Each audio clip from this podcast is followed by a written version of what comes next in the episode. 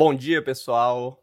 Meu nome é Iago, eu sou analista de conteúdo de mercado aqui na Warren e começamos agora a nossa Warren Call do dia 21 de julho, terça-feira.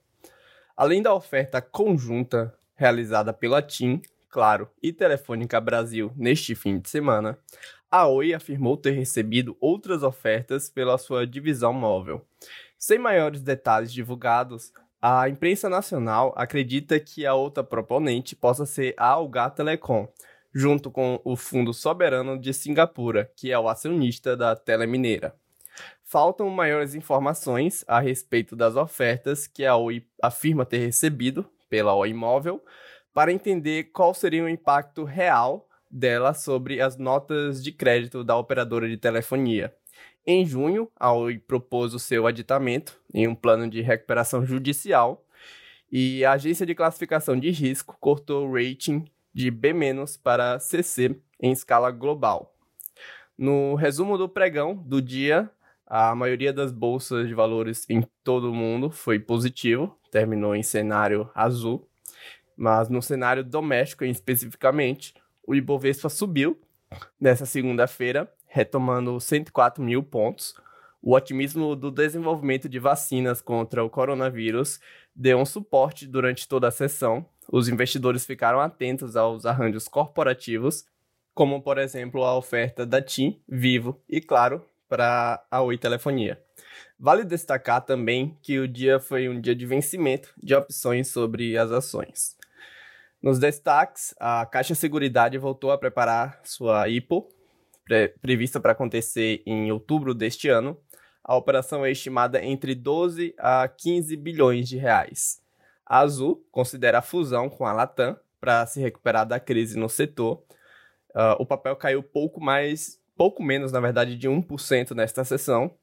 E os papéis do e-commerce teve um desempenho bastante positivo. A Magazine e a Via Varejo, figurando entre os destaques positivos da sessão e a Via Varejo disparou e renovou a sua máxima histórica, com os investidores aguardando ótimos resultados no desempenho do segundo trimestre. No cenário internacional, o novo Banco de Desenvolvimento, formado por países da BRICS, como a Brasil, Rússia, Índia, China e África do Sul, aprovou o financiamento de 10 bilhões de dólares para o combate do Covid aos cinco países membros, dividido igualmente. O secretário de Tesouro dos Estados Unidos informou que pretende se reunir com lideranças democratas no Congresso americano hoje para tratar de, da nova rodada de estímulos fiscais. E as farmacêuticas Pfizer e BioNTech anunciaram resultados positivos nos estudos alemães da profilaxia. Foram verificadas respostas imunes fortes em célula chamada T, que são fundamentais para proteger um organismo do novo coronavírus. Nas commodities, o petróleo texano operou em alta de 0,12% e foi negociado a 40 dólares e 71 na bolsa mercantil de futuros em Nova York. Nas moedas, a mediana de expectativa para o câmbio no final de 2020 está em R$ 5,30, ante R$ 5,20, estimado há pouco mais de uma semana.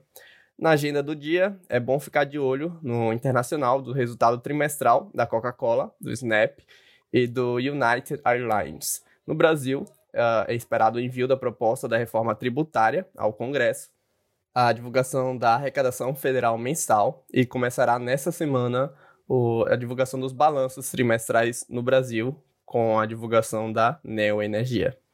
Bom, pessoal, muito obrigado por nos ouvir, por nos acompanhar e até amanhã na próxima Warren Call.